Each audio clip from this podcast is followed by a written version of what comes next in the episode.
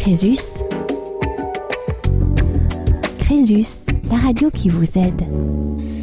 Bonjour pour euh, ce flash info conso de Crésus. Euh, la thématique est le transport aérien, les droits du passager. Lorsqu'une personne voyage en avion, elle est susceptible d'être confrontée à un certain nombre de difficultés.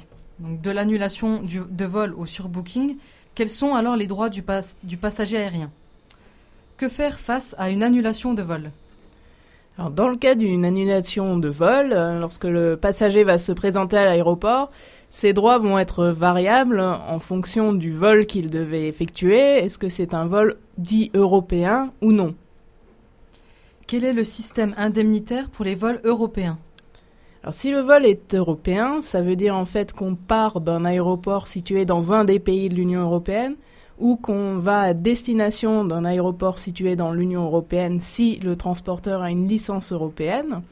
Donc dans ce cas-là, sur le vol européen, le passager peut demander soit le remboursement de son prix d'achat du billet pour les parties du voyage qu'il n'aura pas effectué le cas échéant pour son vol retour au point de départ, ou alors il va pouvoir demander à être réacheminé sur un vol dans des conditions équivalentes le jour même ou le lendemain, ou alors il peut aussi demander à être réacheminé à une date ultérieure vers la même destination. Et le passager a également droit à ce qu'on appelle une prise en charge à l'aéroport, c'est-à-dire qu'il va pouvoir passer aux frais du transporteur des communications, donc téléphoner, envoyer des emails, etc., se restaurer et être hébergé. Et si le passager subit un préjudice, peut-il réclamer une indemnité en euros? Alors oui, d'ailleurs qu'il ait subi un préjudice ou non, il a droit à une indemnité forfaitaire qui va être variable selon la longueur du trajet qui devait être effectué et le retard à l'arrivée du fait de l'annulation. Donc jusqu'à 1500 km de trajet, l'indemnité forfaitaire est de 250 euros, réduite à 150 si le retard à l'arrivée est inférieur à 2 heures, pour un trajet entre 1500 et 3500 km, l'indemnité forfaitaire est de 400 euros, réduit à 200 si le retard est inférieur à 3 heures. Et pour les autres vols, donc qui dépassent 3500 km, c'est une indemnité forfaitaire de 600 euros qu'on réduira à 300 euros si le retard est inférieur à 4 heures. Et lorsque le vol n'est pas européen?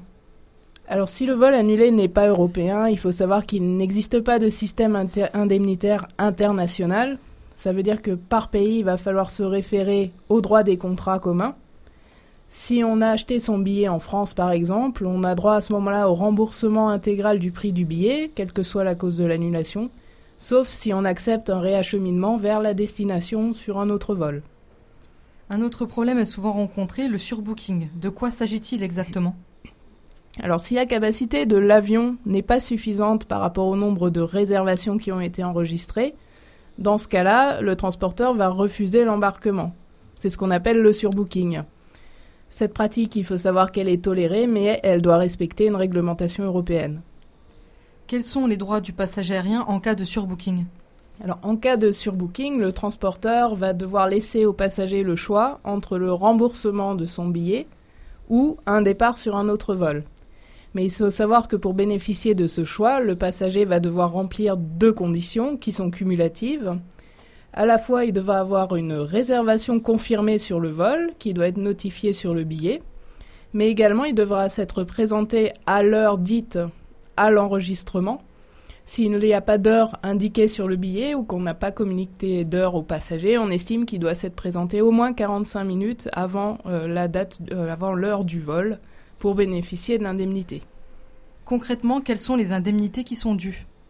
Alors le passager, en cas de surbooking, a un choix, donc soit le remboursement du prix d'achat de son billet pour les parties du voyage non effectuées ou pour le vol retour, soit un réacheminement par un autre vol le jour même ou le lendemain, soit un réacheminement à une date ultérieure, et comme en cas d'annulation, il a aussi droit à une prise en charge à l'aéroport, donc sur les communications, l'hébergement et la restauration. Et en cas de retard de vol, que peut espérer un passager? Alors pour les retards de vol, il faut savoir qu'il existe un système d'indemnité forfaitaire qu'on peut appliquer à tous les types de vols. Et pour les vols européens, il y a des compléments indemnitaires en plus de ce système forfaitaire. Comment fonctionne le système indemnitaire forfaitaire? Alors c'est un système applicable à tous les vols qui consiste en fait en une indemnité qui est due lorsque le voyageur peut prouver qu'il subit un préjudice, un retard, un rendez-vous professionnel, une correspondance manquée, etc. Et il faut que ce préjudice soit directement lié à la responsabilité du transporteur. Dans ce cas, on devra lui verser une indemnité, mais qui va être plafonnée à un maximum de 4 800 euros.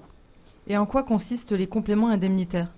Alors ces compléments indemnitaires qui sont dus pour les vols européens, euh, ça veut dire que le transporteur doit fournir la même prise en charge à l'aéroport qu'en cas de surbooking et d'annulation, donc les communications téléphoniques, la restauration, l'hébergement, à partir du moment où certains seuils sont atteints. Donc au niveau des seuils, si on a un retard de plus de 2 heures pour un vol jusqu'à 1500 km, pour un vol entre 1500 et 3000 km, il faut un retard de plus de 3 heures. Et pour les vols, les autres vols, pardon, il va falloir un retard de plus de 4 heures pour pouvoir être indemnisé. Que faire en cas de bagages perdus ou volés? Alors, au niveau des pertes de bagages, on présume que c'est relève de la responsabilité du transporteur aérien. Mais il faut savoir qu'il peut se défendre et écarter sa responsabilité s'il prouve que le voyageur a commis une faute. Dans ce cadre, le voyageur va devoir prouver là aussi qu'il subit un préjudice lié à la perte de ses bagages. Là, c'est une indemnité qui devra être versée si on a subi un préjudice, qui elle aussi est plafonnée à un seuil maximal d'environ 1100 euros. Alors il est conseillé, si on doit transporter notamment des objets de valeur qui sont susceptibles de dépasser les 1100 euros, de souscrire une assurance complémentaire spécifique au transport de ces objets. Et en ce qui concerne les bagages restitués avec du retard Au niveau du retard, là aussi, il y a une indemnité avec un seuil maximum qui est également de 1100 euros par passager, sauf si on avait souscrit une déclaration spéciale d'intérêt. Et le transporteur, là aussi, peut se défendre il pourra refuser le versement de l'indemnité, soit s'il prouve qu'il avait pris toutes les mesures qui s'imposaient pour éviter le dommage, ou alors s'il prouve qu'il lui était impossible de prendre ce genre de mesures.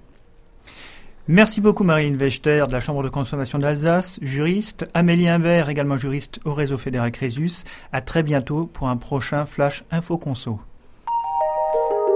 Crésus. Crésus, la radio qui vous aide.